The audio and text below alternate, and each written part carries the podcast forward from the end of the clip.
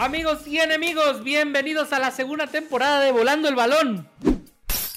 Mi nombre es Juan Antonio Hernández. Todas las mañanas que entra por mi ventana el señor sol. Doy gracias a Dios por otro día más. Y como siempre es un gusto, un placer estar detrás de este micrófono. Ya hacía falta, estuvimos fuera pues prácticamente un mes.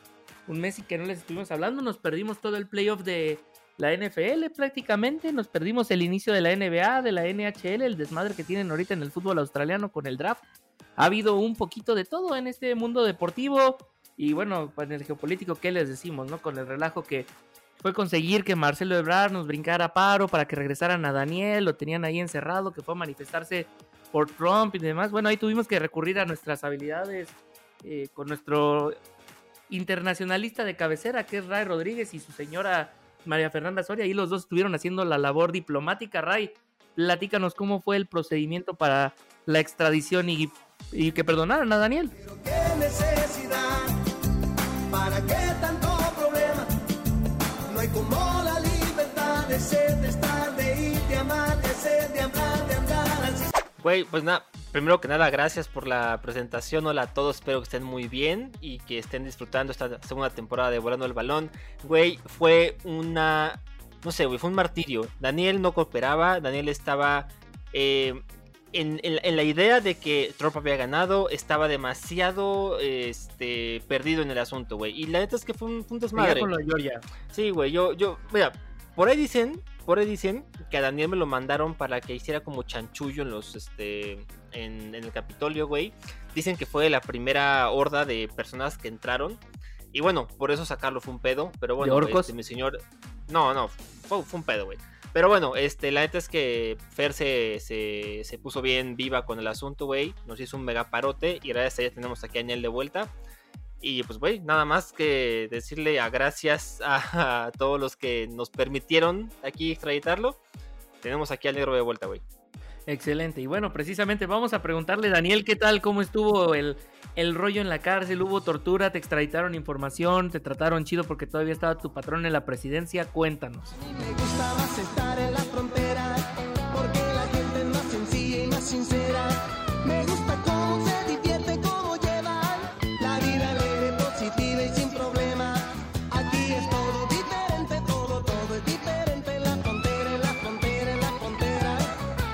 ¿Qué tal? ¿Cómo están? ¿Cómo están? Buenas tardes, buenos días, buenas noches, buenas las tengan y mejor las pasen. Sea la hora que nos estén escuchando. Este, la verdad estuvo pesado, ¿para qué les digo que no? Fue horrible porque pues todos sabemos que el patrón ganó, pero hay hubo un robo, en verdad, hubo un robo. Digo, mm, recordando por ahí el, el año 2006, eh, voto por voto, casilla por casilla, pero bueno, este, aún así, eh, eh, estuvo rudo, en verdad. Fui uno de los primeros en entrar, este, y no a la cárcel nada más. Estuvo rudo, o sea, la verdad, de la, la pelea con los guardias, eh, nos estuvieron recibiendo a tiros, o sea, estuvo, estuvo bastante feo, estuvo bastante Yo, na- yo nada más quiero decir que encontré a Daniel en la celda, Sí. sin playera, Pues es que, oye, con hay una que- chingadera de búfalo del de pecho, güey. azul y rojo, ¿no? Yo decía, ¿qué pedo con este cabrón? Pues sí, más. oye, obviamente. Uno iba con la firme convicción de representar al pueblo latino que apoya a Trump. En verdad, apoya a Trump.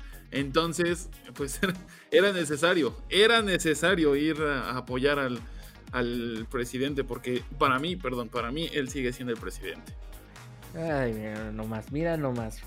Te le agarraste unas malas mañas a nuestro presidente acá en México. Ya te vi que ibas a estar frenando el National Mall, ya ibas a poner ahí carpas en Wall Street para que nadie pudiera pasar. Sí, sí, o sea, Bi- Biden no, no es el presidente de Estados Unidos. Para mí, no es el presidente de Estados Unidos. Muic. No, Trump es el presidente legítimo, ¿no? Exacto, sí, sí, sí, sí, como debe de ser. Pues sí, pero bueno, estamos arrancando nueva temporada y además de tener nueva temporada, tenemos un nuevo integrante en el podcast, alguien que se ganó su participación a pulso luego de decirle a Ray tantas veces que estaba Shoto. Entonces, pues dijimos, pues ya, pues que se lo diga en vivo, ¿no? A ver si eso nos sube un poquito el rating. Con ustedes, el siempre imitado, jamás igualado, Roberto Arturo Morales. Roberto, ¿cómo estás? No tengo dinero ni nada que dar. Lo único que tengo es amor para amar. Si así tú me quieres, te puedo querer, pero si. Hola, hola, pues sí, Juan, gracias. Como tú lo decías hace, un momento, todo gran podcast que se digne necesita un gran villano y qué mejor que un villano que ya tenga el nombre de telenovela. Así que ya vine a poner orden en este podcast, vine a decirle las cosas tal y como son. Y spoiler alert, necesitamos cuarta y quinta. No de nada sirven las patadas cortas. Necesitamos cuarto y quince. Se ha dicho, se dijo, ahí lo dejo. Bueno, Hoy, Twitter- en hoy Twitter, hubo una, güey. Hoy hubo una. ¿Después de cuánto Una. tiempo? ¿Después de cuánto tiempo? La hubo, güey. ¿Después hubo. de cuánto tiempo funcionó una patada corta? ¿Después de cuánto tiempo en playoffs? Y solo funcionó una. Exacto, una. La segunda que Buffalo intentó no funcionó. Estaban una, güey. Y los Bills cagaron su oportunidad. Nah, ya me vas a decir que Aaron Rodgers también. Digo, Ah, aunque bueno, no bueno, patada, pero... Lo, lo, lo de Aaron Rodgers no se puede explicar de otra manera más que el pinche head coach es un reverendo estúpido y que Rodgers no tiene piernas para correr. Pero pues no, e- ese es un tema para el ratito porque, güey, tengo un chingo de ganas de acabarme al, No, al no, equipo de no, Green no es que no tenga piernas, le dio culo correr. Mira nada más, mira nada más precisamente Roberto nos está enseñando un balón de Green Bay. Que digo, un saludo a nuestra amiga Jennifer, que lo lamentamos mucho McCarthy, pero pues las cosas ah, son así. Lo lamentamos, no sé cuántos años llevan seguidos de llegar a postemporada y pues nomás no llegar al Super Bowl. Pero, ni modo, así es esto. Sí, 2010 fue, ¿no? Creo que sí, sí fue que fue contra... Sí, Contra 2010 Aceleros, el creo. Super Bowl, ajá, contra los Steelers. Sí, en, en, Dal- en el estado de Dallas, precisamente. Y desde ese entonces los Steelers, eh, lo- los Green Bay Packers han- tienen marca de cuatro derrotas y una victoria, bueno, incluyendo esa de final de conferencia. Pues estamos Así hablando de un es. equipo que llega, al ya- se queda en el ya merito y pues Pues qué nada. decir, ¿no? Nada más hoy Tom Brady igualó a Aaron Rodgers pues, este, en mismo número de títulos de conferencia nacional. Green Bay, el Cruz Azul de la NFL, no lo sé. Eh, yo, yo, yo miraría más que son los Bills, la neta, pero... Pero bueno, Eh, ajá, bueno, sí. Ahí está. mínimo hay un título este, ahí para Green Bay. Eso sí. Eso que ni qué. Pues tenemos a más de uno que podría cumplir con el equivalente. También se me ocurren los Santos, que venían con este gran equipo que aparentemente listo ahora sí para dar la sorpresa y o un año más, otro año en el que pues Drew Brees ya no, ya no da el salto y que muy posiblemente pues ya no vuelva a tener la oportunidad. Ajá, no, no me hagas eso, por favor. No, Drew Brees, no. No, no, bueno, es que la neta se vio sin armas, güey. Increíblemente, en la temporada no se vio mal. Le dieron una repasada a Tampa Bay en sus dos encuentros que tuvieron. Pero en el momento en de la. segundo. en el segundo, no sé, en el segundo fue una cosa. Sí, sí, güey, sí. Ese, partido está en las páginas porno, pero bueno. Pues sí, los Santos que era un equipo que en el papel se habían armado muy bien y terminaron como líderes de su división por sobre los Tampa Bay Buc- Buccaneers que hoy van, hoy confirmaron su paso al, al Super Bowl. Y a pesar de todo eso, con, todo y que Drew Brees se perdió varios partidos, pues vaya, otra decepción más, otro equipo que simplemente jamás pudo dar el salto en playoffs, desde en los últimos años se quedaba en el ya merito. Entonces, yo a mí me gustaría agregar a los Santos a la discusión sobre quién es el equivalente del Cruz Azul en la NFL. No, pero tampoco tanto, porque por ejemplo, no sé. El 2018 creo que fue cuando jugaron contra los vikingos. Que literal, lo único que tenía que hacer era taclearlo. Lo único que tenía que hacer era detenerlo y se acababa el partido. ¿Y, lo- y qué fue lo que hizo? Irse de cuernos, no taclear y perder el juego. pues, De ahí güey, en fuera, en, en par- en parte, en parte de eso, o sea, los Santos dominaron su división, la neta, porque Tampa Bay era inexistente en muchos años. Y le pasa lo que a Green Bay ahorita, que tienen un, un equipo que domina la división, lo overhypean todo el mundo, dicen que es un gran equipo y de repente se eh, pone al tú por tú contra otros y resulta que no. Y la Pittsburgh. Bueno, tenemos el, el claro ejemplo este, de lo que pasó ahorita con Tampa Bay y Santos, ¿no? Que al menos en la temporada parecía que Santos le había sacado este, tres vueltas a Tampa Bay y resulta que siempre no, pero, güey, ponte a ver, Cámara no se apareció ese partido, este, pinche Drew Brees, ¿cuántas pérdidas de balón tuvo? ¿Cuatro en todo el partido? Una cosa del estilo, que la neta es, ¿cómo puedes, cómo pretendes tú ganar un partido de división si regalas el balón cuatro o cinco veces? Es imposible. Entonces, la neta, sí estoy con Roberto Arturo de que los Santos se merecen ahí un lugarcito. Pero es que también estamos hablando de que, no sé, o sea, Yo creo que Tampa Bay también hizo su tarea. O sea, no fue nada más como de suerte o de que mejoraron su Güey, juego. Hizo- cinco, o sea, cinco pérdidas de balón en todo el partido. ¿Cómo pretendes tener un partido serio con cinco veces que tú lo pierdes? después de que le, le hayan metido una retromadriza a Tampa Bay, o sea, en verdad, una retromadriza que no los dejaron ni meter las manos, yo creo que era tarea de Tampa Bay ver los videos, ver en qué la cagaron, ver cómo venía jugando este, los Santos y le salió. Sea, digo que estoy de acuerdo que sí, cinco intercepciones es mucho, ¿verdad? Es mucho, pero pues hicieron su chamba y le salió. Güey, esas, esas pérdidas de balón fueron más culpa de los Santos que mérito de Tampa Bay. Sí, y la neta aquí tienes la ventaja de que Tampa Bay sabe aprovechar lo que tú le des. O sea, un coreback como Tom Brady, si algo se le puede reconocer, y neta eso no lo, no lo discuto, es que el güey si le das con qué lo aprovecha. Y que eso quede grabado para que Juan Antonio no se siga ardiendo de Brady, pero bueno. No, güey, o sea, yo lo que digo es que no es la, la gran cosa que todo el mundo chupa y que todo el mundo ya lo quiere poner como el más grande de toda la historia cuando en él. Pero si algo le puedo dar es que el cabrón, si le das con qué, va a aprovechar. O sea, no es un güey que genere sus oportunidades, es un güey que aprovecha las oportunidades que otros les dan. Es un aprovechado, es, una- es un abusivo. Y eso está mal por. Pues yo no creo que te puedas llamar el más grande si dependes que otros la caguen antes de tus propios méritos. Me vas a decir que Atlanta. Bueno, no es que Atlanta sí dio más accesibilidad que Electra y Coppel juntos. No, y luego tienes a los Rams que no se aparecieron en un Super Bowl. O sea, yo no sé qué dio más pena en ese Super Bowl, si la actuación de Maroon 5 o los Rams. No, güey. Yo creo que, yo, yo creo que, mira, la neta, los Rams, y eso que la de Maroon 5 fue una grosería, uy, en mayúsculas. Sí, la verdad es que sí. Digo, también los Seahawks no. Eh, bueno, los, los Seahawks fue un partido decente, un Super Bowl decente. Y básicamente, regresando a lo que pasó hoy con Green Bay, corre el balón, no lo pases, corre el balón. Curiosamente, a los dos les aplica en la conferencia nacional. Y sí, desde un punto de vista del coacheo, la verdad es que se hablaba mucho de que el cambio de, co- de coach que, que tuvo Green Bay para esta temporada aparentemente era porque necesitaban un coach que los ayudara a dar el siguiente salto, un coach que no, no fuera tan conservador. Y al final la temporada de Green Bay se terminó reduciendo a una jugada eh, que la- de la que seguiremos hablando el resto de, de la, de la, del off-season. Una jugada en la que cuarta oportunidad, tienes, eh, tienes que, que anotar el touchdown sí o sí para, ganar, para tener una oportunidad de ganar el partido y decides conformarte con el gol de campo. La verdad A es ver, que una pregunta. también- ¿Sí? A ver, no te termina. No, pues eso, que eh, Green Bay eh, no, no creo que solo haya sido un problema de, de si, los, si el equipo estaba armado o no para poder llegar al Super Bowl. Yo creo que sí un equipo que podía haber llegado al Super Bowl, pero en definitiva esa decisión de coacheo al final de, no jugársela en cuarta y decidirse conformarse con el gol de campo, yo creo que les va a estar dando sustos y les, les- les va a estar resonando en la cabeza durante las próximas semanas. Una pequeña pregunta para la gente. ¿Qué piensan ustedes con respecto a Green Bay? ¿Aguantan todavía a Aaron Rodgers o vamos por Justin Fields en el draft? Porque yo creo que no van a agarrar a Trevor Lawrence, ese se va a ir antes. Pero el siguiente nombre fuerte es Justin Fields, el de Ohio State. ¿Vamos por él o todavía aguantamos con Rodgers?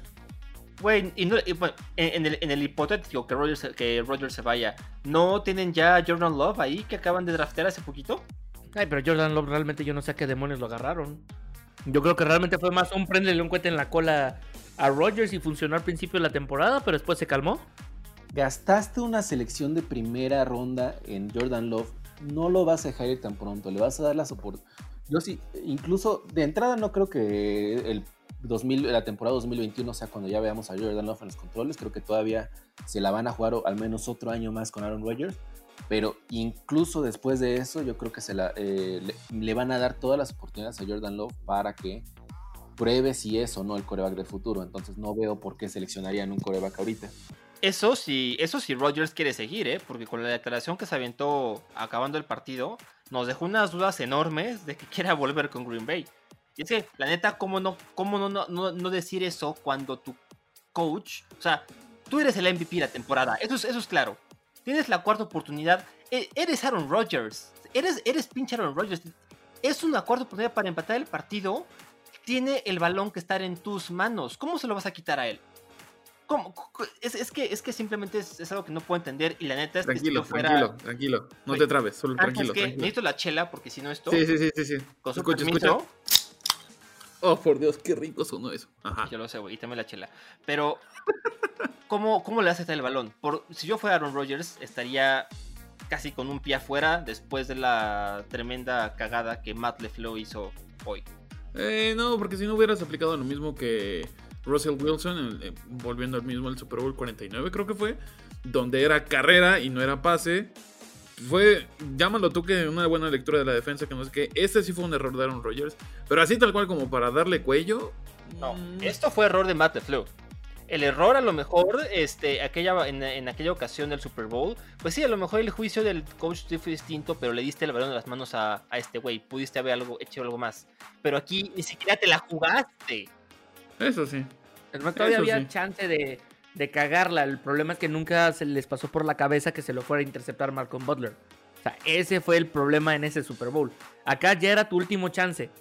De, de todas formas, vas a estar abajo por una posesión. Pues vas, güey. O sea, creo que eso es lo que más emputa a la afición de Green Bay. Que no se la hayan jugado. Porque dices, güey, pues ya, no nos salió. Ni pedo. Hiciste lo que tenías que hacer y a lo mejor criticarás que debió haber soltado el pase a otro cabrón o porque ese güey la tiró, lo que. Pero te la jugaste, hiciste lo que te manda el libro. No te vas por una segura a intentar frenar a los bucaneros, a intentar frenar a Tom Brady, que sabes que tiene un puto ángel para que le marquen un chingo de cosas. Entonces, ¿para qué demonios les das con qué? Y regresando al punto de Roberto Arturo, la neta es que pues, llega una gran interrogante en Green Bay a futuro porque Rogers se veía claramente molesto. No sé si fue el calor del momento, no sé si fue que realmente está pensando en no regresar, pero es una posibilidad. ¿eh? Yo dejaría el asterisco con Rogers de que a lo mejor no lo vemos de ver el siguiente año. Además digo, o Aaron Rodgers es el bueno de los únicos quarterbacks que le sale el Hail Mary. Si eso no es arriesgarse, no sé qué otra cosa es arriesgar.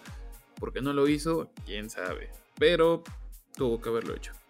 Mira, yo sinceramente creo que lo que tendrían que hacer es buscarle mejores armas, receptores, volver a traerle a los grandes nombres que, te, que tuvo en algún momento, nombres similares, porque no puedes depender todo el tiempo de... ¿Davante Adams? De Davante Adams, o sea... Digo, los ¿Y que lo tienen en el Jones, fan, corra? los que lo tengan en el fantasy igual y, y no estarán muy de acuerdo conmigo por la producción que les da, ¿verdad? Pero así como los fans de Alvin Camara, pero realmente aquí Oye, yo creo tra- que Tranquilo, tranquilo, tranquilo, que alguien cámara me llevó al Super Bowl. No me lo toques, güey. sí, y de ahí caíste con escarabajos peloteros, pero bueno. Porque Uh, todos los culeros, güey, le uh, dieron armas a ese güey. Yo te, yo te uh. pedí, güey, a un, te- a un este, tight end y me mandaste a la verga, güey. Pero bueno. Yo te dije, ¿cuál queda. quieres? Y nunca me contestaste, güey. Güey, te dije, te doy una chela. Si me dices, sí, ahí vemos, güey. Eh, no, ni madres, güey. Te lo voy a recordar. Exigimos capturas de pantalla de lo que están discutiendo. Al rato se las mando. El público exige Al capturas de rato se las mando. Y también las capturas. Pero bueno, entonces sigamos hablando de lo que fue esta temporada, porque ya nada más nos queda un partido de la NFL y se acabó. Y por una vez en la vida no vamos a tener la monserga que era el Pro Bowl.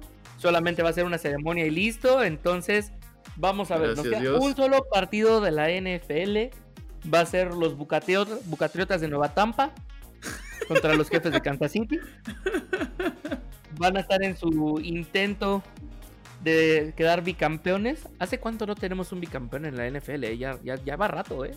Desde los. Steelers, ¿será? No, desde... O vaqueros. Creo que fue de la época de los vaqueros, ¿no? Según yo, vaqueros los 80, si mal no recuerdo. Creo que sí. Bueno, ya tenemos un rato Sí, ya un sin rato. bicampeón. Creo que nadie de los que está presente en esta grabación estaba vivo cuando eso sucedió. Sí, no. No, calmado, entonces- porque eh, worst case escenario, los Patriotas cuando recién llegó Brady fueron eh, bicampeones. Por ahí del 2001, me parece. Sí, cierto, fue como en 2003, 2004. 2000... Creo que fue sí, segundo y tercer campeonato. Bueno, Ajá. Hace mucho rato que no tenemos un equipo bicampeón, Kansas City va por eso. Pero antes de hablar de ese Super Bowl, porque ya de eso estaremos hablando la, la semana que viene, hablemos, sigamos hablando de lo que fue la temporada pasada. Bueno, esta que está terminando. Y les quiero preguntar para ustedes cuál fue la gran decepción de esta temporada. Ya con todos los que llegaron hasta ahorita. Bueno, yo tengo el primer, este, el, el- el primer ejemplo para mí. La gran Ríos. fue. Ah, tengo que decirlo. Sí, los Indianapolis Colts. Y es que. es- No llores, tranquilo. Baja ese cloro. Baja esa botella de cloro, Raimundo. a, eh, a ver, a- antes de que la, antes de que la suba, güey, déjame explicar qué pasó. Ok, ok, ok. Es un equipo. Es, eh, es un, eh, sí, es un equipo que está muy bien armado, que defensivamente iba a dar mucha pelea, que en lo personal creo que debía de haber ganado perfectamente la división. Y que en dos partidos muy malos no se presentaron. Y no sé la neta si es que se- el, el pecho frío les ganó o si las decisiones del head coach son completamente estúpidas porque la cantidad de puntos que dejaron ir fue impresionante.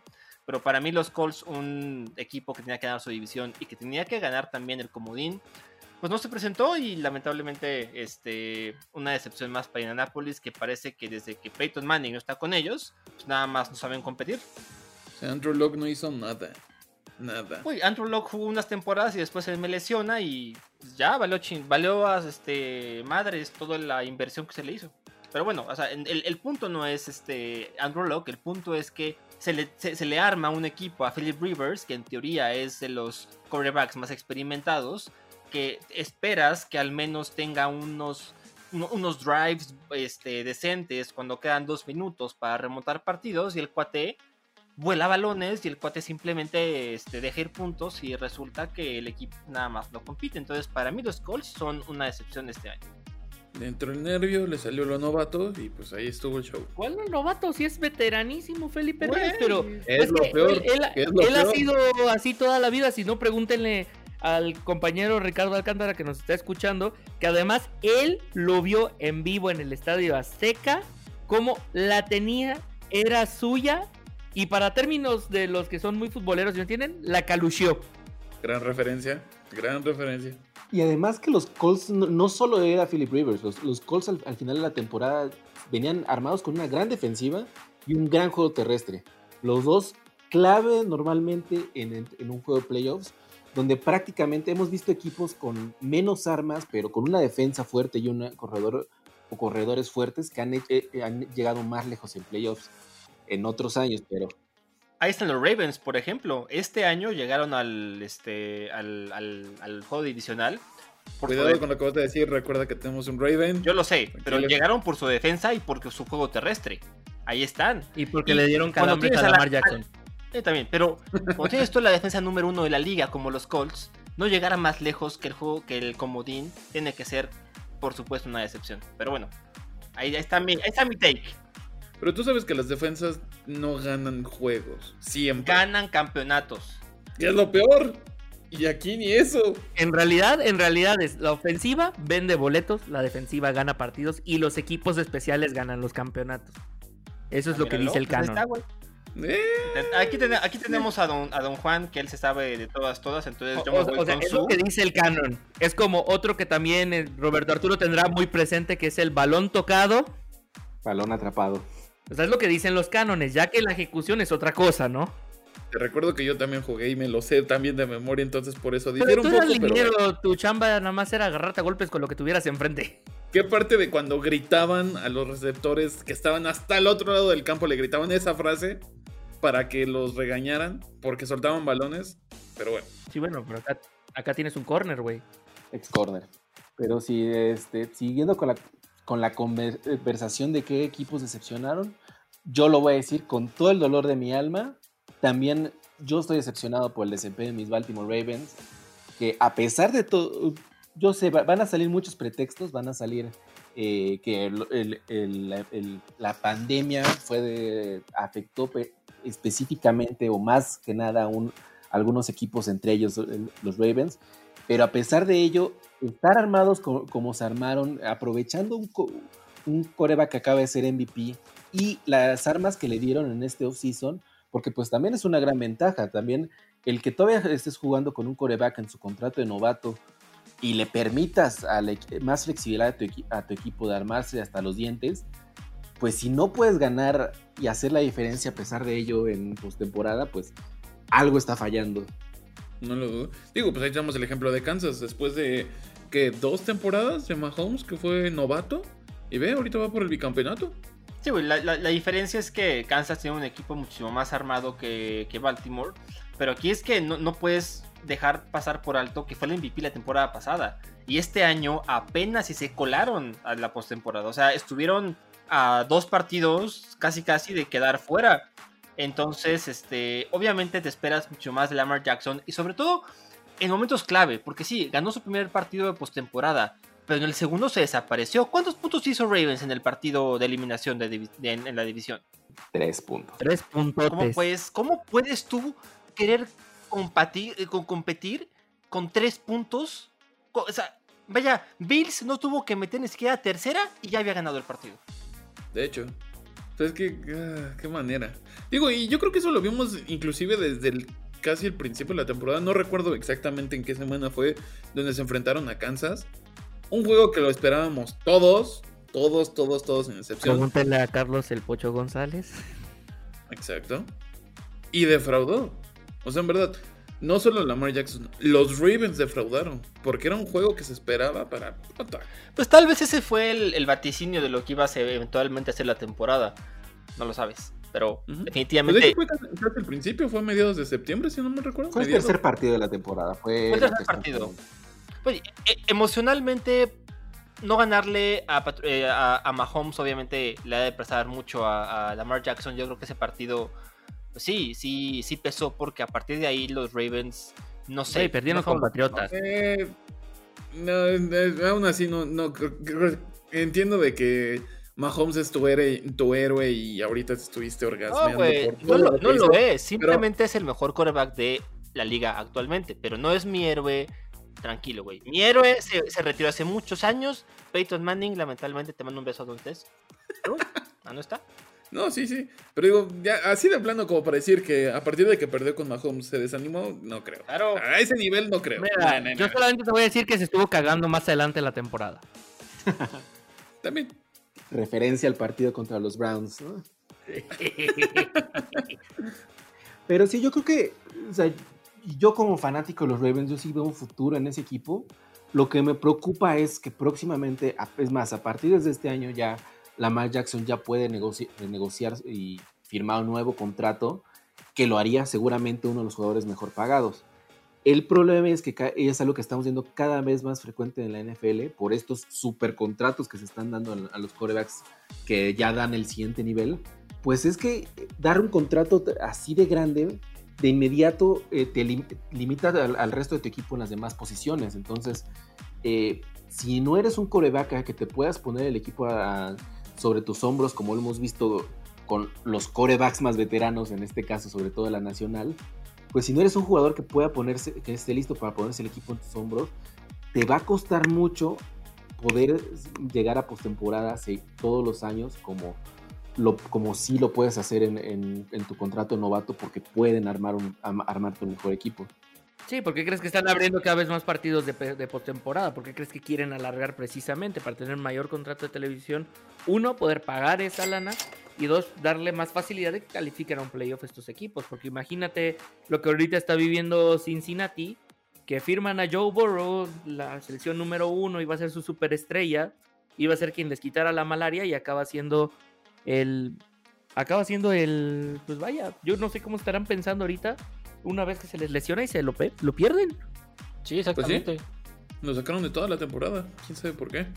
Pero, pues, no sé, digo, si- siendo realistas, Roberto. Por ejemplo, tú eres el manager de los Ravens. Pongámoslo desde las dos perspe- perspectivas. Lleg- Eres Lamar Jackson. Llegas. Tú con lo que has jugado en la temporada, ¿pedirías un aumento? ¿Pedirías un contrato inflado? Güey, es un franquicia, claro que lo va a pedir. Sí, lo- es- La, franqui- la franquicia no te lo digo, pero por nivel de juego que trae. está en derecho de pedirlo y de hecho hasta como yo siendo el, el- el gerente hasta me conviene, digo, evaluando todas las opciones, pero hasta podría ser conveniente firmarlo ahorita en vez de esperarme a que pase lo, eh, de Patrick Mahomes, que se, esperan a, que, a dar el contrato después de eh, ganar el Super Bowl y entonces eso de inmediato infla, el contrato del jugador. Entonces, podría ser arriesgado, claro, pero podría ser un- una estrategia que en cierto momento tomen eh, lo- los Ravens y firmen un contrato a largo plazo a Lamar Jackson para justamente dárselo ahorita y no dárselo en unos años, en el siguiente año, en dos años, si es que logra dar el brinco y ganar el Super Bowl. Pues sí, yo creo que sí lo tiene con qué pedir entonces. Pero ahora tú, manager, ¿le darías ese, esa lana que te pide? Te insisto, solo, solo viendo por el ámbito de juego, porque siendo por negocio, bien dices, por ser jugador franquicia, pues sí, sí lo vale. Pero por los resultados que te dio en esta temporada, Yo no le daría ese dinero por una sola razón. ¿y es? Porque todavía no sabe, no sabe lanzar un balón. Perdón. El día. El, Daniel, el para día atrás que te va a que quedar pozole. Sí, sí, sí, sí, yo me hago para atrás porque aquí voy. el, di- el día que Lamar Jackson sepa lanzar un pinche balón, ese día páguenle millones, güey. Se armaron los jubergazos. Pero carajo, no, no puede ser que no sepa lanzar balones bien, chingada madre. No, no mames, no. Perdón, pero el problema de Lamar Jackson no es que no sepa la- lanzar un balón y, para ello hay un video buenísimo de Core Warner que, este- que analiza la- las jugadas que le mandan a Lamar Jackson y se ve como el problema no es que no sepa la- lanzar el balón. Tiene áreas para, para mejorar definitivamente, pero es un coreback que terminó la temporada con rating de pasador de 99. Prácticamente los 100 que es este, este threshold del coreback elite, pero el año pasado lo reventó ese, ese threshold. Pero sí está imposible lanzar cuando estás mandando a tres jugadores a la misma zona, no, eh, que ataquen la misma zona y es una zona cubierta por tres defensivos. Entonces, no le están dando las variedades, no le están dando la progresión y yo creo que eso es lo que le falta a Lamar Jackson para el siguiente paso como pasador.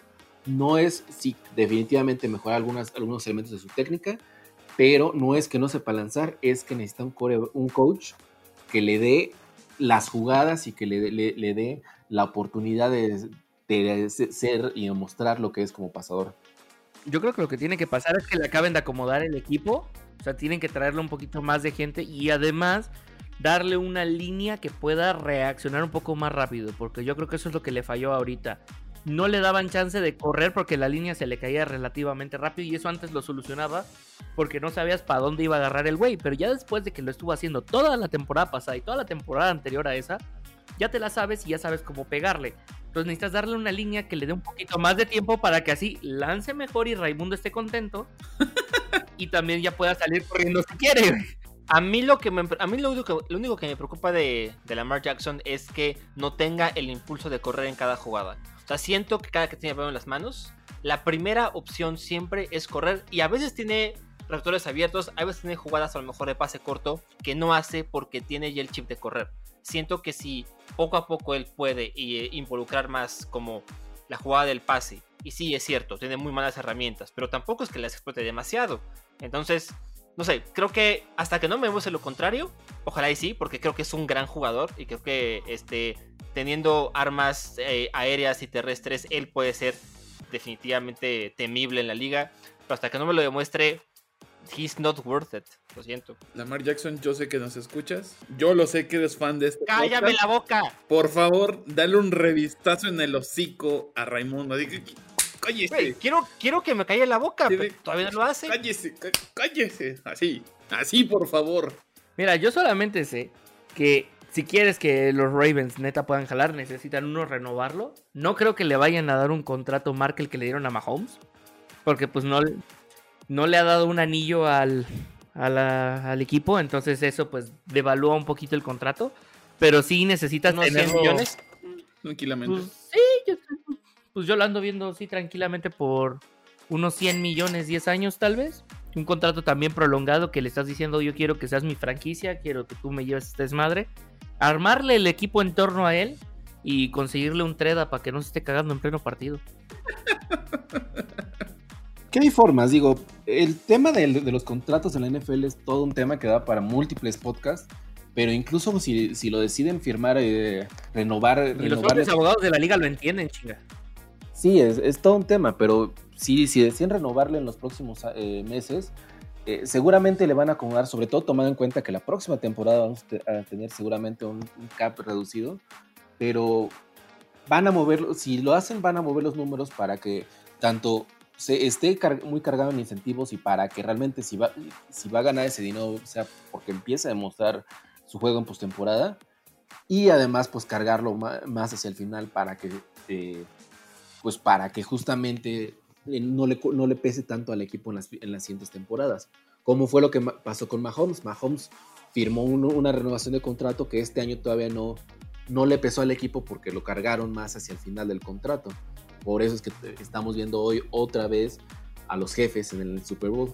Sí, que no sé si se repita para el siguiente año o en tres años definitivamente va a ser muy diferente lo que tengamos en Kansas City. Exactamente, yo creo que no debemos acostumbrarnos a ver a Kansas City en los Super Bowls. Seguramente va- lo, va- lo vamos a seguir viendo compitiendo, pero eh, hacer lo que acaba de hacer, pasar a dos Super Bowls seguidos, yo creo que se le va a complicar un poco más en los próximos años. Y que hubieran sido tres y no se lo hubieran robado los Patriotas. Amén. Mm, Ya van a empezar, ya van a No, empezar. Aquí decimos hechos, Daniel. No, sí, yo Y sé, ese fue un hecho. yo sé, yo un sé. robo. Mira, se lo robaron peor que diputado del presupuesto. No, no, no, no, no, no, no, perdón. Yo sé que los Patriotas han robado juegos y ese sí puedo decir que no fue tan descarado como otros que han hecho. Sí, Ay, ¿qué me vas a sí decir? Los vaqueros robaron más. No, no, no, no, no. No, no, no, no, no, no apoyo a ese, a ese patrón, no. Oye, y hablando de los Patriotas, ¿qué pasó con No, esta cállate, temporada? cállate, Sí, cállate. güey, ya, ya- cállate. ya- ya te toca de tu decepción, güey. Yo creo que Sí, sí, sí. Oye, ¿sabes qué? Fuera de mame, antes de que a- antes de que te acabes a Cam Newton, este tu nuevo tu nuevo novio. ¿Qué pedo? Con que creo creo creo que cada de nuestras, bueno, creo que nuestras decepciones personales, güey, van a ser nuestros equipos. O sea, yo ya dije los Colts, Roberto ya fue con los Ravens. Estoy seguro que tú vas a decir los Patriotas, güey, y no me y estoy casi seguro que también pinche Juan va a decir los Raiders, pero bueno, me voy a ahorrar eso porque chance y no. Pues, eh, mira, era una opción, y porque realmente son dos, dos las que fueron mis decepciones así, pero mal, mal, mal, mal, mal. Una, yo creo que es evidente que los Patriotas, pero más que los Patriotas, fue No, Cam a ver, Newton. ¿Qué, qué vas a No, decir, no, güey? fue Ah, Cam no mames. ¿cómo, cómo, cómo, cómo? Porque, a ver, perdón, pero yo no vi al Cam Newton que llegó al Super Bowl 50. Yo no vi al Cam Newton que corriera. Yo no vi al Cam Newton que venía jugando chingón con las panteras. O sea, digo, tampoco es que como que fuera wow. Pero lo que en verdad demostró, en verdad, no, no. Y creo que eso lo platicamos en capítulos pasados. Que el playbook de Belichick estaba armado con Brady. Porque Brady nunca corría, la línea le daba el tiempo que, que quería. Eh, si acaso, pues no sé, sus jugadas estrellas, que era el quarterback sneak, eran las Tres que contrataciones de referees tal vez. Ah, en el draft aparte. No, y también al staff que le desinflaba balones. Eso sí, eso sí no lo discuto porque Y de contratar a nuevos jardineros en las instalaciones de sus rivales. También no, lo discuto porque sé que es cierto. Me preocupa, me preocupa, Dani, que nada más fuiste con Cam Newton y no añadiste ahí un nombre. Bill Belichick. No, es, es lo que iba. digo, si me dejan, si me dejan continuar y no me interrumpen, creo que puedo. No, no, no, per- perdón, perdón, ya, ya, ya, ya, No, ya se puso, ya, se voy, puso. No, ya me voy, ya, la chingada, ya. No, pues es que es lo que te decía. Realmente el playbook estuvo diseñado todo el tiempo, todo, todo, todo el tiempo para Brady. Insisto, Brady no corría, Brady traía un cañón en el brazo. Brady, o sea, en verdad. Me preocupa que lo dices en pasado. Brady- Todavía no corre, todavía trae un cañón en el brazo. Sí, ya está mayor, pero todavía aguanta. No, sí, sí, eso. Yo digo en Pero época. tiene mañas con los referees, por grado que hasta les dice chócalas. Bueno, eso Ya sí. me lo mató, güey. Sí, eso sí. Eso sí que ni qué. Pero, insisto, y se, quisieron quedar con ese playbook. No le salió. O sea, yo creo que ahí sí le tengo que aplaudir, un poco a Newton. Que pues sí supo improvisar. O sea, se adaptó, no tanto. Pero pues, se veía que pues, no, no encontraba receptor. Pues corría. Era lo único que le quedaba. Y una cosa también muy importante, ya evolucionó el este de la americana. Ya no son los Sí. Bills y los, este, los Delfines, que básicamente eran un equipo aspirina y de repente te pegaban un susto. Ahora el único equipo aspirina que queda en esa liga, eh, en esa división, son los malditos Jets, pero esos ya son Ni otra me historia. ¿no? recuerdo que ese juego estuve a punto de mentarle la madre a Belichick y a Newton. A y Porque estábamos grabando, papá. Sí, no, estábamos empezando a grabar, sí es cierto. Que dices, no mames, o sea, neta, los Jets, neta, ¿te cae de madre que los Jets estaban en tu madre? Yo solo voy a decir una cosa. Cam Newton te dio en el fantasy una vez un punto. Sí, Un No, punto para una vez que te dio puntos negativos, güey. Eso es cierto, quedaste como con Mendoza 2. sí, sí, sí, sí, sí, sí, sí. O Y sea, a aún ese te debes nivel una botella de Fernet por él. de hecho, porque precisamente yo, yo confiaba en Newton por la experiencia que traía con las Panteras, pero pues no, Y te decepcionó decepcionó. peor que ella. Te rompió el corazón algo así. cuando te dejó en el altar y no se presentó. Yo creo que sí. y sí, mientras que tenía la lluvia allá en Pachuca, tú decías, oh, ¿dónde estará? Esto, esto es muy, muy decepcionante, pero bueno. Pero este, ¿quién no, tuvo y- más la culpa? ¿De qué? ¿Quién tuvo más la culpa? ¿El cocheo? ¿Josh McDaniels, coordinador ofensivo de los Patriotas? ¿O Cam Newton, que no supo aprovechar eh, sus armas y su oportunidad? Quizá su última oportunidad de ser titular en la NFL. ¿Quién es más culpable? Como en toda relación, es culpa de los dos. ¿Sí? ¿Sí, en verdad? Sí. No, no, no. Pero siempre, ah, siempre hay un culpable que tiene más responsabilidad, güey. O sea, Ah, claro. es culpa de los dos. Que tu pero siempre uno- no han funcionado y siempre ha sido culpa de uno, no es mi pedo, Ray. Yo Pero- solamente sé que en las relaciones el principal problema es la comunicación. Y yo creo que estos dos no se sentaron a hablar para resolver sus problemas. Yo creo que eso ¿Sí? es lo que. Yo creo que eso es lo que pasó aquí. Sí, sí, sí, sí, concuerdo, concuerdo, en ¿verdad? Porque así como Yo creo que Robert debería de ir buscando un psicólogo especialista en terapias de pareja. Sobre todo porque yo siento que Cam Newton nunca pudo tener el mismo amor con Bill Belichick. O sea, así como relación recién tronada. A los primeros meses, ay, te amo, eres único, diferente, nunca cambies. Llénamela la cena, bla, bla, bla, bla, bla, bla. Y a los 15 días se acabó el amor. No es que tengas experiencia en eso, ¿verdad, Juan Antonio? No, nada más me toca escuchar a ti todos tus dramas y te- siempre te digo, no lo hagas, Daniel, ten cuidado. Y no, ahí te vas y te hacen tu madre y te rompen el corazón y a quién le hablas a tu pendejo y aún así ahí voy. Y recojo los pedacitos rotos y te atiendo y te compro helado para que te mejores porque me preocupo como tu amigo. Y así me Ah, tú, tú así me comprabas comida. ¿Quién te invitaba a McDonald's? ¿Quién te invitaba a me- cuando tú McDonald's? estabas chillando yo fui el que te estaba llevando comida, güey. Y todo para que cuando llegue la nueva haga lo mismo. Exactamente. Pero ya está grandecita, se manda sola, yo estoy aquí pintada, que haga lo que quiera. Ya. Todos sabemos aquí presentes que cuando llegue la nueva va a repetir el patrón. Porque pinche toxicidad, güey, no podemos vivir sin ella. Es más, Daniel, tú no lo sabes, pero ya tenemos una quiniela de en cuánto tiempo vuelve a pasar. Ya tenemos el bingo de tu relación. Cada que vaya cayendo, ahí está. El que saque bingo se lleva un 12 de chairs. Yo, yo, yo ya aposté, güey, que tu relación estable van a ser los patriotas. Imagínate cómo va a estar la cosa. No, pues no. No, pues no, ya valió madre entonces. Este, pero bueno, re- regresando al tema. Eh, sí, la decepción número uno fueron los Patriotas y la decepción número dos, y yo creo que no fui el único que se dio cuenta de eso, son los acereros. O sea, tengo que admitir, digo, es un equipo que me caga, honestamente, pero iban bien, o sea, en verdad, iban bien. Y de repente a partir de la semana 11, Es que iban 11-0, ¿no? sí, o sea, en verdad, a partir de, la- bueno, de la semana 12, si quieren ser más específicos, Ah, pero en realidad desde antes empezaron los problemas. El problema es que los resultados que iban cayendo, pero para mí debieron de haber perdido el invicto como tres semanas antes. Estuvieron a punto de perderlo contra un equipo de, de los Ravens que venía diezmado por, eh, por, la, por la enfermedad, por el bicho que nos está atacando. Y lo habían, casi lo pierden la vez pasada. Sí. sí, así es. No, güey. Güey, casi pierden un partido contra Colts. Que la neta es que 24-0 de repente. Y, y en la segunda mitad, caga 27-24. Dices, bueno, eso no es normal, ¿verdad? Pero igual casi pierden ese partido. Hubo, hubo, hubo varias veces que sí, Pittsburgh se vio en problemas. Yo la neta es que nunca vi a Pittsburgh realmente fuerte.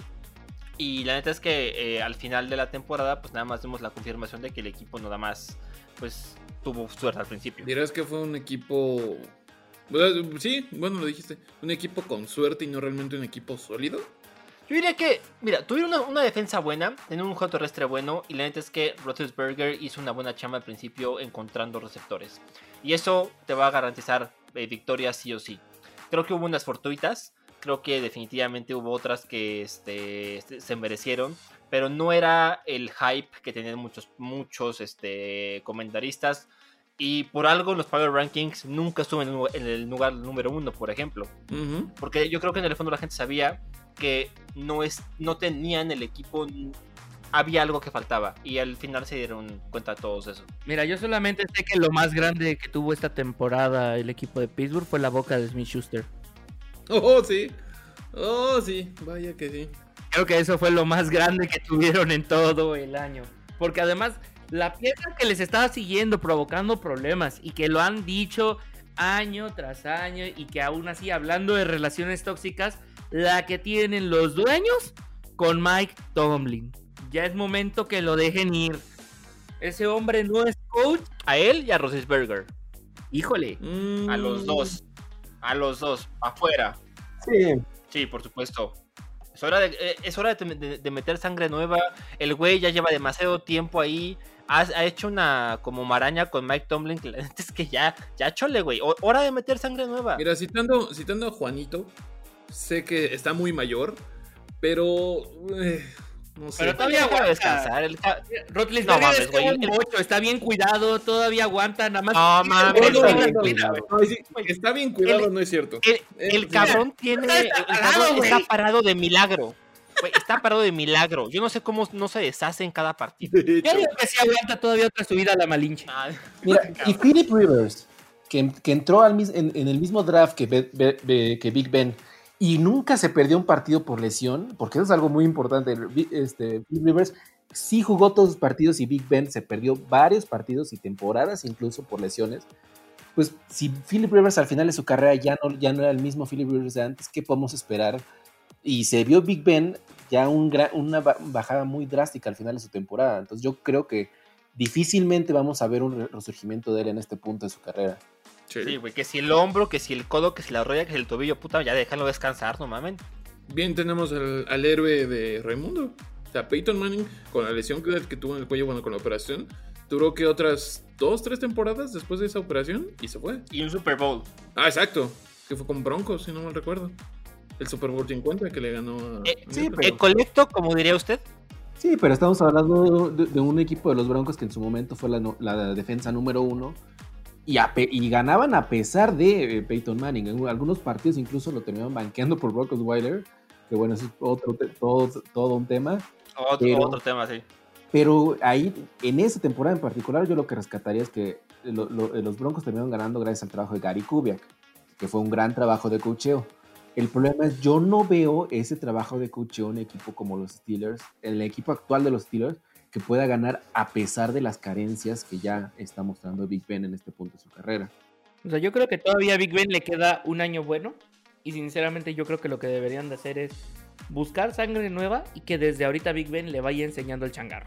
Pero yo creo que todavía una, si, si lo estiras mucho y lo pones entre algodones y formol, dos. Mira, yo, yo, yo, yo, en, yo en Pittsburgh nunca creí en la temporada. La neta es que para mí no son decepción porque nunca prometieron nada. A pesar del 11-0 y a pesar de lo que la gente decía, siempre faltaba esa chispa en que de, de equipo que promete Super Bowl. Y la verdad es que para mí no decepcionaron porque simplemente nunca fueron contendientes reales. ¿De plano? De plano. Bueno, digo, es que como, como no eres fanático de ellos, digo yo tampoco, pero sí, ellos sí no tenían esperanzas. Pero aún así, digo, es que sí, la manera en que se fueron de la temporada, qué manera de irse, qué, qué madriza, en verdad. Eh, eh, yo creo que sí era un equipo, si no fortuito, pero sí era un equipo 2-3 sólido comparado con los Patriotas, por revivir a los muertos. No, también, también con quién comparas, güey. Digo, tampoco estamos hablando de los Jets. O sea, de hecho, Pues, eh, Ah, exacto. o sea, yo creo que, que es un buen punto de partida. No sé. Bueno, son mis dos opciones de. Mis, mis dos comentarios de, de decepción en esta temporada. Tú, Juanito, ¿qué opinas? Pues mira, primero les quiero soltar una preguntota. Para ustedes, ¿en realidad fue decepción el este de la Nacional? por supuesto. Obviamente. Sí. O sea, ¿para ustedes es decepción? ¿Neta no se, se esperaban algo de esa división? Sí, yo me esperaba más de Dallas, primero que nada, eh, y me esperaba mucho más de Filadelfia. Porque me habían vendido a Carson Wentz como un coreback que, que respondía, tiene un contrato millonario con Filadelfia, que, después de este año yo no sé quién este, se lo ofreció y quién este, o sea, han de estar dándose de golpes después de lo que este, nos demostró Carson Wentz esta temporada, pero Filadelfia prometía para más, después sobre todo de la temporada pasada. Y Dallas con la eterna promesa de Dak Prescott, que la verdad es que creo que él es el que llevaba el equipo adelante. Y la defensa, yo no sé qué pasó con la defensa de Dallas, que fue una reverenda grosería. O sea, ya, ya, ya ni Dak puede res- este, rescatar esas cosas. Pinches partidos acaban 49, 45, casi, casi, no mamen. Mira, yo Este, solamente Pero la, la- la mayor, Esta temporada que de plano dijeron, mira, si tienes un jersey de los vaqueros y vives cerca de Dallas, te esperamos a las 9 para el entrenamiento.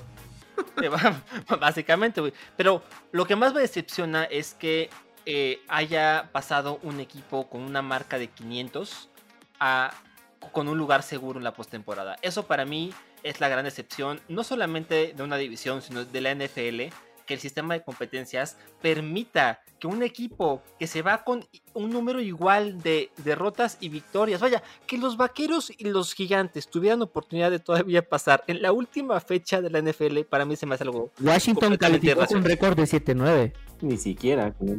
No hubo un equipo. fue negativo, ¿verdad? Exacto, no, fue calificaron 8, con récord fue 19. Exactamente. Pero tantito fue negativo.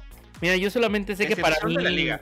ahí está una gran historia de temporada y desde ahorita en mi- iniciamos la colecta de firmas porque el premio al regreso del año se tiene que llamar Alex Smith. Sí. Así como tenemos el Walter Payton, ese trofeo se tiene que llamar el Alex Smith. O sea, al tipo le dijeron, te vas a morir.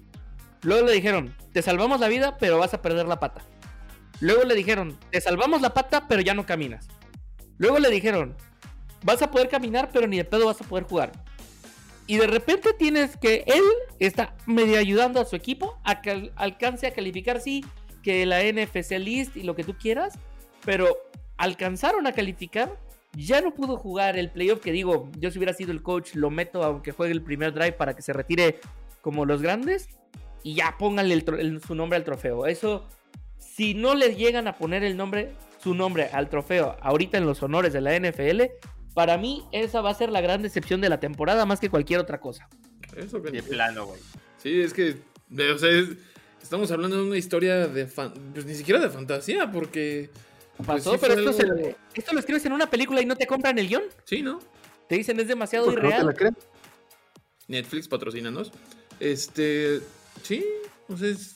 Digo, todos esperábamos una historia también de fantasía con los Browns, pero ese es punto y aparte. Eh, yo creo Esa sí llegó. No, sí, pero ¿qué ma- digo, empezando por qué manera de llegar. Pero sí, el, este, el, eh, o sea, y lo, lo más increíble de Alex Smith es que tuviera que, o sea, además de su regreso, el que tuviera que ponerse en, en esa posición, en un, en un equipo que tenía un coreback de segundo año que prometía mucho y que, vaya, al final de la temporada ni siquiera la terminó en ese equipo. Y en general, sí, yo concuerdo con, eh, en general con que la- el este de la Nacional en conjunto fue una decepción. Tenemos unos Giants que están en una situación similar con un coreback de, al, de primera ronda en su segundo año y que pues, se pretendía querer el salto y tampoco mostró tener lo suficiente para armarla en la NFL. Y pues sí, increíble que entonces que lo, lo más relevante que estemos hablando de esa división sea justamente la historia de Alex Smith, porque pues de ahí en fuera pura decepción con esa división. O sea, tiene un equipo que ni nombre tienen. Con eso empezamos mal, güey. No, pero además de eso, o sea, nada más nos vamos con la historia de Heineck que consigue sacarle un susto a Tom Brady y a los Bucks. Y, o sea, se rifó el chamaco, le dijeron, vas, güey. O sea, él no había jugado en toda la temporada porque tenían a este paisa que le gustó mucho ir con las mujeres de la vida galante, sin cubrebocas Correcto. además. Correcto. Entonces, digo, ahí esas se las dejamos pendiente a la gente de, Washington. Pero finalmente tienes una buena historia ahí con un chavo que podría brindarte algo a futuro. O puedes darle las gracias y aún así fue una buena temporada para él. Para un partido que jugó. Pero realmente la NFC yo no esperaba prácticamente nada de ellos, sinceramente. Yo creo que lo que sucedió era lo esperado, ¿no?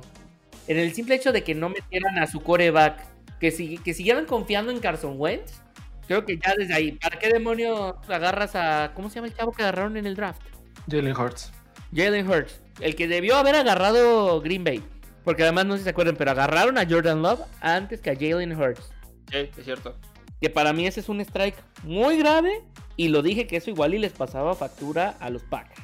Vamos a ver si la siguiente temporada no se están arrepintiendo de irse por Jordan Love que tuvo números para el olvido en el draft. Pero bueno, el punto es, tienes tú acá a un Philadelphia que prefirió confiar en Carson Wentz que ni siquiera es el tipo que les dio el Super Bowl.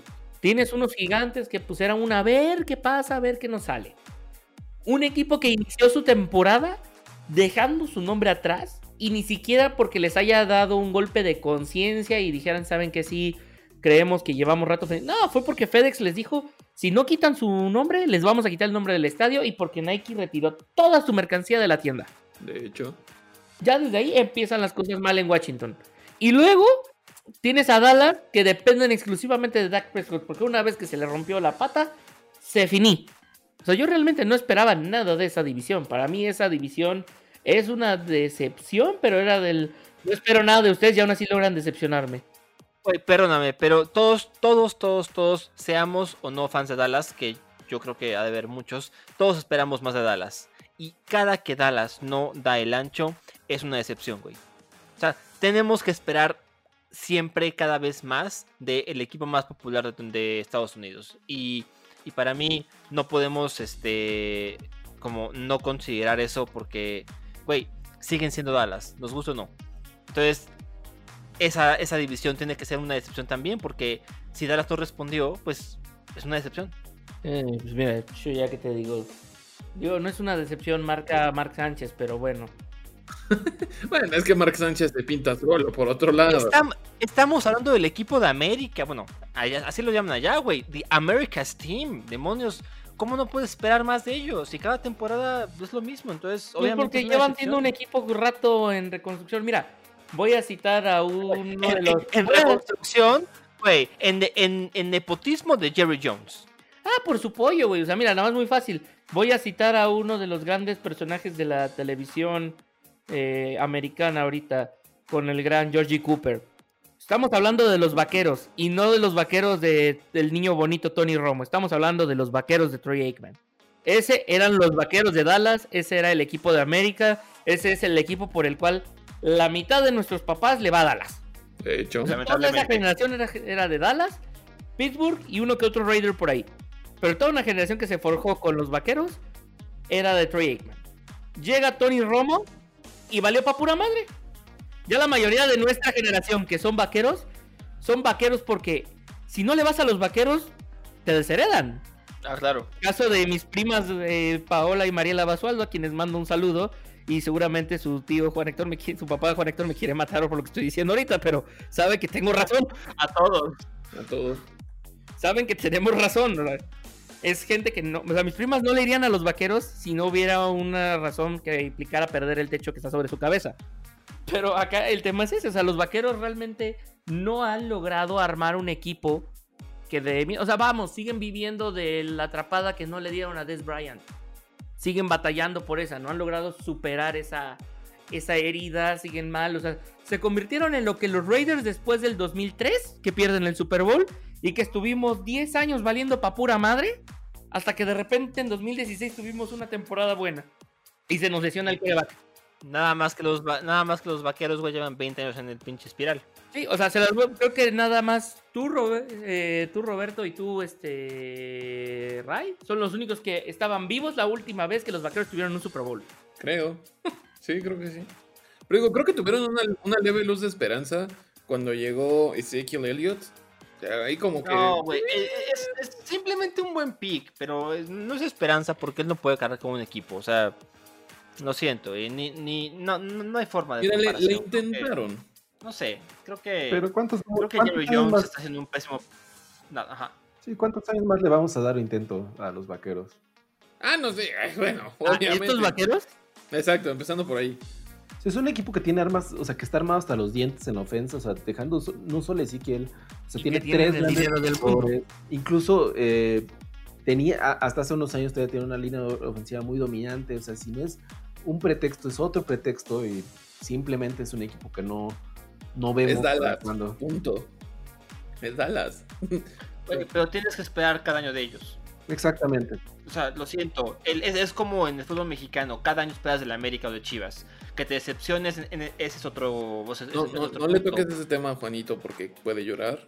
No, que, que llore, güey, me vale tres kilos. O sea, yo solamente sé que seguramente los vaqueros les hicieron un tipo de brujería como la que le hicieron a tu Puebla. Algo le pusieron al nuevo estadio ahorita que lo estaban construyendo porque tienen una salación que ni ellos pueden Oh. con ella. Algo les escondieron en la cisterna del, del estadio de los, de los vaqueros porque no puede ser. Yo te digo, es la pantalla, güey.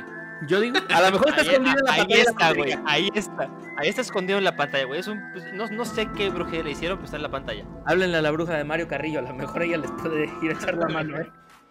Sí, pero bueno, seguimos con teorías conspiranoicas, pero ah, ya creo que hemos hablado bastantes de decepciones y ya llevamos bastante rato platicando. Ahora Espera, nada más. Juan, espera, espera. Antes de que continúes, ¿eres el único de los cuatro que no está decepcionado de su equipo esta temporada? La verdad, Ah, dilo, güey. Dile, dilo, dilo que sí. La verdad es que siempre me ilusionan y, y me dejan el corazón roto. Mira, le ganaron dos veces al que probablemente es el favorito para el Super Bowl. Así No, que nada más le ganamos no una va a estar decepcionado. No, güey, fueron Una vez. La Ah, sí, única derrota que tuvieron al principio. fue una vez. Sí, la derrota contra los cargadores fue porque jugaron con su decimoquinto equipo. O sea, casi Es llegó el, es la correcto. botarga y dijo, pues yo me rifo, vamos a hacer el tryout. Metieron puro Sí, walk es cierto, una vez. ese equipo no. Esa derrota con Chargers no vale. Pero mira, sí les exigimos, les hicimos normal y lo que tú quieras, pero todavía se siguen viendo muchas carencias, sobre todo en la defensiva, que es por lo que se tendrá que trabajar para el año que viene. Desde que no tenemos a alguien como Khalil Mack, cuesta mucho. Sí, ya tenemos a Max Crosby en el equipo, pero Güey, Dani solo quiere una respuesta. Dani solo quiere una respuesta. Quiere sí. Quiere, quiere tu sí o tu no. depende en qué momento quieres. no que mames, hable. güey. Escúchame, escúchame, escúchenme. A ver, te escucho, te escucho, te escucho, te escucho. Si me, voy- si me haces esta pregunta, ¿esperas algo de los Raiders? ¿Me lo hubieras hecho en agosto? Te hubiera dicho, la neta es que no. Empezaron muy bien y como siempre me ilusionan, pero nada más me ilusionan para que me duela más cuando me rompan el corazón. O sea, ese es el problema y es lo que quiero decir. O sea, al principio tú dices, no, hay que ir con cuidado, no te ilusiones, pero no, el corazón quiere lo que quiere y ahí vas tú, como gorda en tobogán, te dejas ir como quinceañera y luego te rompes. Serás amigo de. Daniel, güey. Exactamente. Serás, serás amigo de Daniel. Exactamente. ¿Por qué crees que me duele tanto? Y por eso trato de evitar que él se dé en la madre, pero no, aún así no hace lo que quiere. Yo nada más puedo- yo, yo solo voy a agregar una última gota de limón a la herida. Los Patriotas en su peor temporada le ganaron a los Raiders. Es lo único que diré. Sí, no, Es lo único que diré. También le ganaron a los Ravens. Antes de que cierren el, el- el espacio de, de decepciones, nada más quiero hacer como una mención honor- honorífica. Eh, la liga en general, cómo manejó la cuestión con el COVID, siento que es una gran decepción. Creo que no tendría que haber gente en los estadios. Creo que eh, la ola de contagios no, no se supo controlar. Entonces, para mí también la liga tiene un gran, gran, gran ahí asterisco de que no supo manejar eh, la crisis sanitaria y para mí es una decepción. No, Y madre, para allá ¿cuál vamos en México, eh, ataque voltea a ver lo que está pasando. Sí. O sea, es una cosa terrible, pero pues es lo que he- les he dicho varias veces. ¿Quieres conocer una sociedad? Voltea a ver su deporte. La NFL fue política, fue política y por eso decidieron que hubiera gente para dar la sensación de que todo iba mejor. Oye, además que por primera vez en siempre, fue el primer año en el que tuvimos partidos de la NFL cada día de la semana. Tuvimos partidos en miércoles, en, en martes, incluso. Habla de algo de, de- digo, nosotros como fanáticos, claro que, este, que, no- que disfrutamos el poder tener parte, partes de fútbol americano todos los días de la semana, pero eso que habla, yo creo que al final habla mal de la liga que se aferra a tener los partidos a como de lugar por poner primero el interés monetario por sobre la salud de las personas. O sea, con que Broncos haya jugado un partido sin un coreback titular, eso para mí es un gran error en la liga. Sí, la verdad es que sí. O sea, entiendo a lo mejor por qué decidieron no posponer a Broncos, pero pues es que digo, Broncos ya en ese momento ya estaba fuera de la conversación por un comodín o algo, entonces a lo mejor dices, pues ya que No, se pero juegue. aún así. Pero, No es excusa, güey. o sea, digo, No, aún así, no, no manches. no. ¿Qué manera? O sea, justifico, no condono. Es un entiendo por qué lo que pensaron, creyeron que estaban bien, más no por eso quiere decir que esté bien lo que hicieron. O sea, simplemente es como la entiendo por qué la liga pensó que eso iba a ser la mejor opción. Digo, sigue siendo una tontería. Pero ya dejemos de hablar de decepciones y decepciones amorosas. Rápidamente, para ustedes, ¿quién es la gran sorpresa de la temporada? Uy. Yo voy a poner a los Bills de Buffalo. O sea, un, equi- un- un equipo que, aunque sí venía a, a más en los últimos años, eh, Josh Allen jugar como vino jugando, quedarse en la antesala de, porque no creo que gane el MVP, pero quedarse como uno de los posibles grandes candidatos al MVP este año, pues sí habla de un equipo que, que vino a tomar el, el papel que, está, que tomaron durante muchos años los Patriotas en el este de la americana. Yo creo que ahora vamos a ver ahora como contendientes eh, a, los, a los Bills durante los próximos años en esa división. ¿Crees de plano ya sí firmarlo? No, yo, yo, yo estoy con Roberto Arturo. Yo creo que ni Patriotas ni Delfines tendrán este, grandes armas para poder competirle a, a Josh Allen. Josh Allen no, Justin- Sí, no, no, no, no ni, los, ni, ni los toco porque ellos ni figuran en el asunto. Ni son opción. Pero, o sea, entiendes en Josh Allen a un candidato a MVP y no solamente a Josh Allen, sino a, a- a un gran equipo que la verdad es que dominó este, toda, todo- casi todos sus partidos. Se quedó corto con Kansas City simplemente porque Kansas City está ridículamente fuerte ahorita. Pero Bills definitivamente de- de- para futuro tienen un gran, gran, gran equipo. Y yo creo que sí pueden hacer un power shift, al menos en su división. Y sí, una sorpresa porque Lo puedo, creo que lo podemos cantar. No va a ser la última vez que se enfrenten Kansas City y los Bills en una en No. un playoff. No sé si campeonato porque dependemos de otras cosas, Claro, pero yo creo que ahí se puede forjar una rivalidad ahorita interesante, por lo menos para estos años. Definitivamente. No, no sé si nos puedan regalar una, una rivalidad tipo Brady Manning, pero definitivamente la rivalidad eh, Mahomes contra Josh Allen es una que nos puede dejar muy buenos sabores de boca. Bueno, de, todos soñábamos con que fuera la rivalidad Mahomes-Jackson. Desafortunadamente no se pudo. Ojalá y se recupere. Va a ser ¿No otra rivalidad. cojar? Yo confío en que esa va a ser la otra gran rivalidad de la americana. Yo digo que todavía puede cojar, hay que ver. Sí, o sea, yo les recuerdo que hace unos, hace unos años hubieron como un, un periodo de 10 años en los que la americana fue, estuvo dominada por tres nombres. Big Ben, eh, Manning y Brady.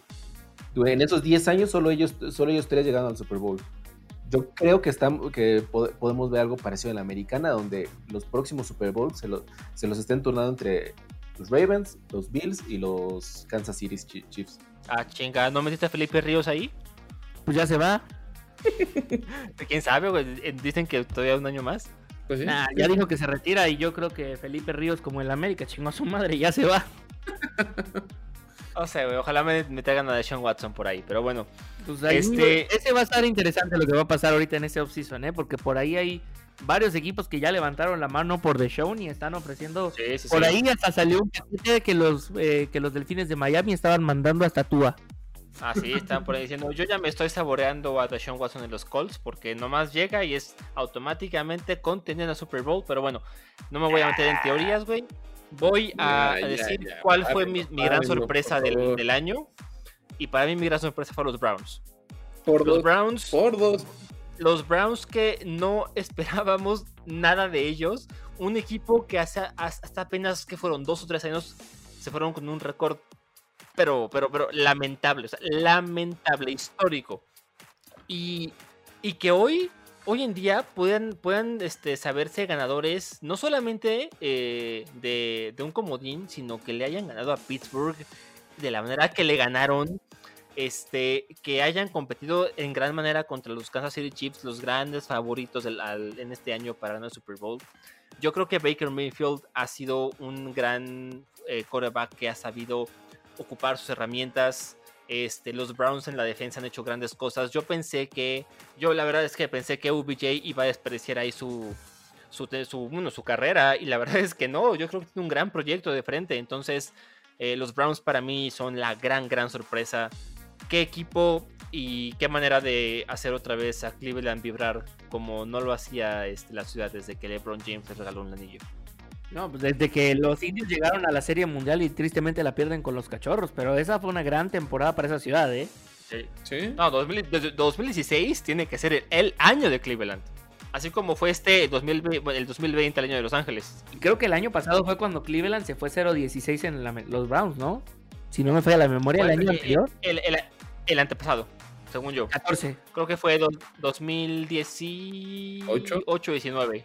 Ajá, más o menos por ahí. No, cuando se fueron 0-16, no, fue antes. No, 17-18 según yo, entonces.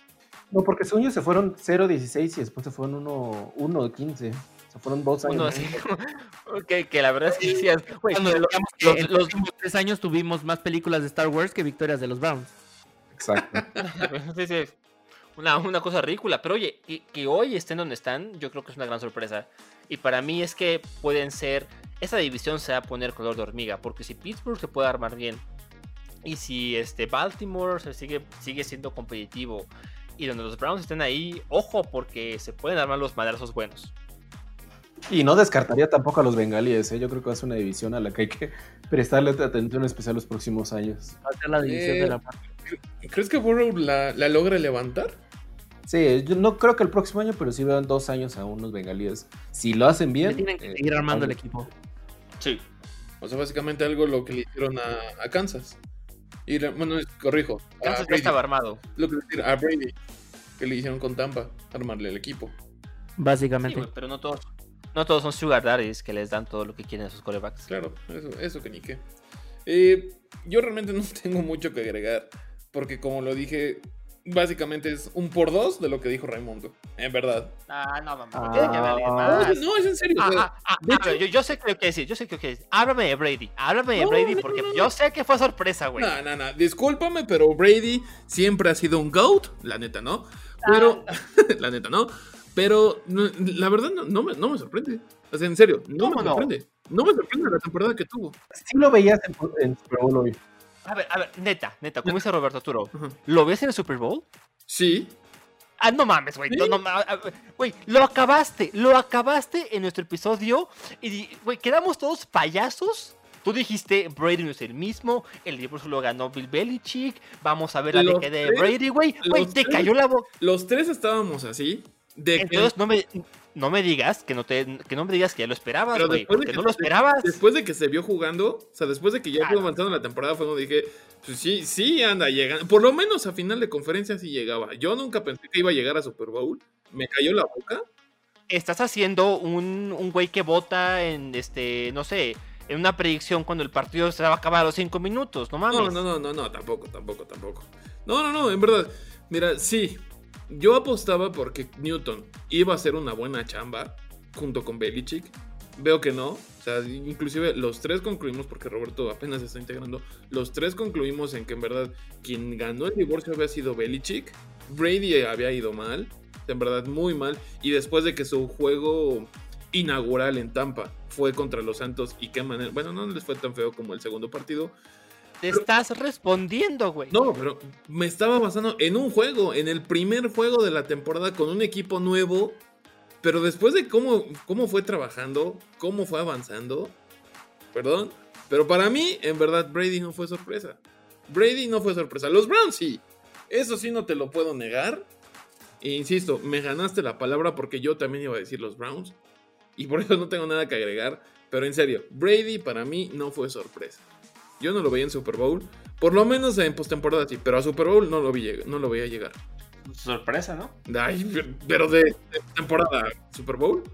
Mira, de entrada una cosa muy importante que tenemos que tener en cuenta.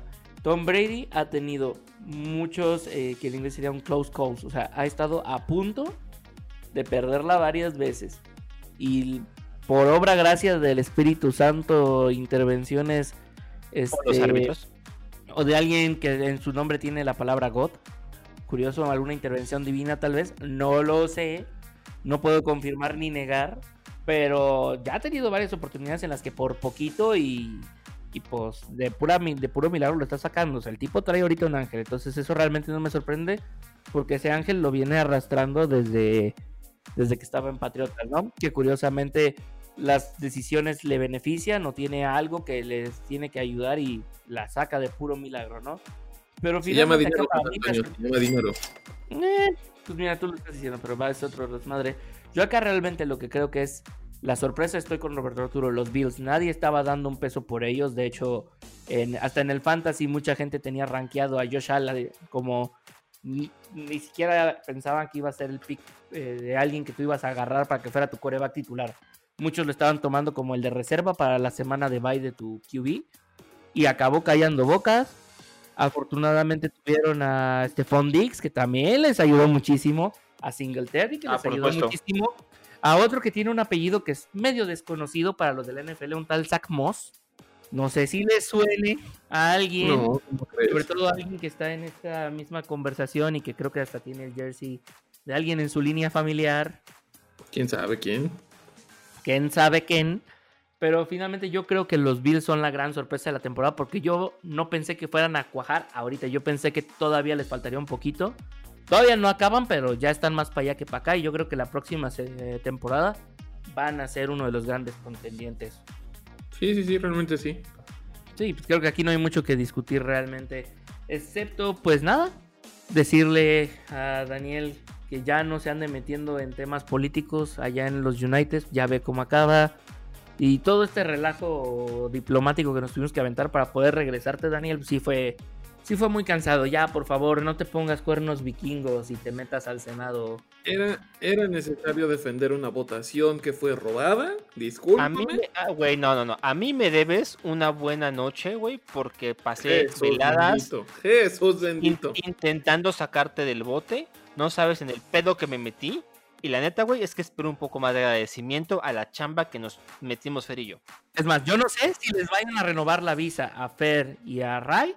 Por estar Después de conectados pedo. Después de todo tu desmadre, quién sabe si se las vayan a renovar, ¿eh? Yo nomás te. Yo no sé. Yo no se los pedí. al- No mames. Eh, Entonces, te regresamos, güey. Te regresamos a tu pinche jaula si quieres. No, pues mira, a mí me consta porque justamente estábamos en un Zoom, este Ray, y yo te puso en altavoz y te escuché clarito decir, no tengo tanto barrio, por favor amigos, vénganme a sacar que aquí hay gente mala. Ahorita mucho, ay, sí, defendiendo al patrón y lo que tú quieras, ¿eh?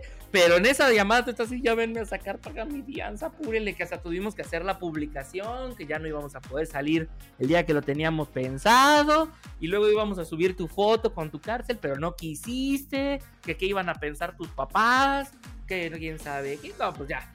Pero él nos aquí, Dani, o sea, ya. Por favor, gobiérnate, ya no andes haciendo más problemas diplomáticos de los que ya tenemos encima en este país. Pero pues bueno, amiguitos de la creación, queridos amigos y enemigos, llegó el momento de decir adiós. Se termina este primer episodio de esta segunda temporada de Volando el Balón. La próxima semana estaremos con un episodio muy especial que sería el bendito previo al Super Bowl, ya con nuestras opiniones directo de lo que va a ser Tom Brady contra Pat Mahomes, a ver si esta vez no se lo vuelven a robar a Mahomes. Hay que decirlo, de la verdad, porque la vez pasada Mahomes iría 3 de 3 en idas al Super Bowl de no ser por unas cuestiones ahí medio curiosas, ¿no? Señora, y todo señora, para, para darnos un Medio. partido horrible contra los Rams. Que lo único bueno fueron los 3 segundos de ilusión cuando salió Bob Esponja en el medio tiempo del Super Bowl. Y tres segundos te estás yendo largo. Y, y que regalaron un, nos regalaron un chorro de cervezas y shots el día que fuimos Daniel, ese Super Bowl a Daniel y a mí en ese bar. Sí. Eso creo que fue lo único bueno que nos dejó ese Super Bowl. Ah, bueno, y el show de... eh, no, no es cierto, Lady Gaga fue... No, digo, fue antes. fue antes. Maroon, sí, no, no, no, no, qué horror. Pero bueno, finalmente creo que eso es lo que nos queda ya de momento. Ya estaremos hablando de eso. Y también tenemos programado otra cosita ahí especial, sorpresita, ya lo, ya lo estarán viendo las próximas semanas. Pero bueno, queridos amiguitos, pues llegó el momento de decir adiós. Daniel, gracias por estar con nosotros. No, no, no, al contrario. Gracias a ustedes porque si no Raimundo y Fer se enojan. Gracias porque me sacaron de la cárcel. Ah, Es- por fin, güey. Señora, señora Raimundo, yo salí por veces patrón. pidió una, desgraciados, tantas veces. Mi querido Roberto Arturo, muchísimas gracias por integrarte a este bendito podcast. Ya veremos qué dice la gente si te quedas o, o te vas. Después tendremos que hacer eliminación entre Daniel y tú, porque solamente podemos tener a un negro en el equipo. No, espero ser yo porque necesitamos a alguien que en serio venga a poner orden, orden aquí cada que se salga Oh, de ustedes. No, ya, ya me voy. Ya. Pero gracias por esa oportunidad eh, y pues esperamos vernos pronto por aquí. Pues bueno, muchísimas gracias Roberto. Ray, muchísimas gracias como siempre por estar aquí compartiendo micrófonos con toda la bandita y provocándole úlceras al querido Roberto Arturo diciendo que Lamar Jackson no debió ser el MVP. Y que no sabe lanzar, güey, y lo, lo, lo, mantengo. Pero sí, la verdad es que nada más quiero agradecerle a la gente que nos ha esperado. Nos aventamos este un mes sin, sin capítulos. Y la verdad es que siempre es bonito que nos escriban y nos digan dó- dónde está el capítulo. Los estamos esperando para que nos sigan pues divirtiendo con sus este, cosas y sus opiniones del deporte. Así que gracias a todos. Espero que nos sigan aquí escuchando. Ya saben que todas las semanas salimos y nada más les quiero este, recordar que tenemos pues muchas cosas por venir, así que estén al pendiente de las redes sociales porque créanme, ven muchas cosas buenas tanto en el podcast como en Sportslog. Ahí lo tienen, se nos vienen cosas bastante chidas, se nos vienen cosas bastante interesantes, pero bueno, ahorita empezamos con este primer capítulo del podcast y pues nada, siendo que ya es momento de irnos, que ya es hora de descansar, solamente me queda decirles que nos vemos la próxima semana, pero hasta entonces Pepe, sean. Pepe, antes- Antes de que te despidas, por favor, Ray, ¿cuáles son nuestras redes sociales? Eh, amigos, nos pueden encontrar en Twitter como arroba t-sportslog. Nos pueden encontrar también en Instagram como arroba t-sportslog. Y en Facebook estamos como The Sportslog. publicamos cosas diarias. Por favor, síganos, denos un like, publíquenos, nos hacen muy felices con eso. Y bueno, sus redes sociales personales, Daniel, ¿dónde te pueden decir que tú te shoto? Eh, a mí me pueden mentar la madre, me pueden mandar saludos, me pueden hacer todo lo que quieran en cuanto a cuestiones textuales. En arroba toro-75, ahí en el Twitter me pueden encontrar. Ray, si quieren mandarte besitos en el chiquistriquis, ¿dónde te pueden contactar? Eh, pueden hacer esto en arroba ray-rdz. Eh, ya saben que con mucho gusto hablaremos discusiones civilizadas como las de Twitter. Con gusto recibirá besitos en chiquistriquis. Ahí lo tienen. Y Ray, digo, Roberto Arturo, si tú quieres recibir mensajes y contestarle a la gente sobre por qué Lamar Jackson sí merecía el MVP, ¿dónde lo puedes hacer? Claro, si quiere. Eh, mis redes sociales están como arroba ramsebot. Ahí me pueden encontrar en Twitter, en Instagram y ahí recibo sus piropos cuando los quieran mandar. Nada más amigos que no olviden, tenemos un sitio web www.sportslog.com. Chequen las columnas, están muy buenas la opinión ahí. Nada más es eso. Y bueno, a mí en mis redes sociales me encuentran como arroba juanhdz95, así estoy en Twitter, así estoy en Instagram. Por si me quieren ver luego mentar madres de los covidiotas que siguen aquí en las calles de Puebla y demás. Ahí con todo gusto estoy listo para despacharles. Pero bueno, ahora sí, sin más por el momento, nos vemos hasta la próxima semana. Pero hasta entonces tengan la bondad de ser felices. Bye. Ay, Bye. célula. Hoy no hay pedos en el Chiquistriquis. No. Ah, bueno, está bien.